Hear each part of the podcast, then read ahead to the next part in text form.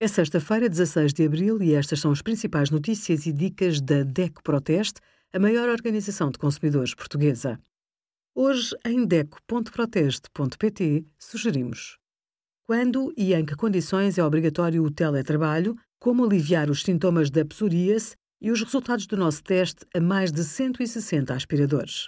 Se vai vender ou arrendar uma casa, necessita de solicitar a emissão do respectivo certificado energético. É um documento que avalia a eficiência energética do imóvel numa escala de A, muito eficiente, a F, pouco eficiente. Tem de ser emitido por técnicos autorizados pela Agência para a Energia, ADEN. Além de incluir informação sobre as características de consumo energético, indica medidas de melhoria, como a instalação de vidros duplos ou o reforço do isolamento.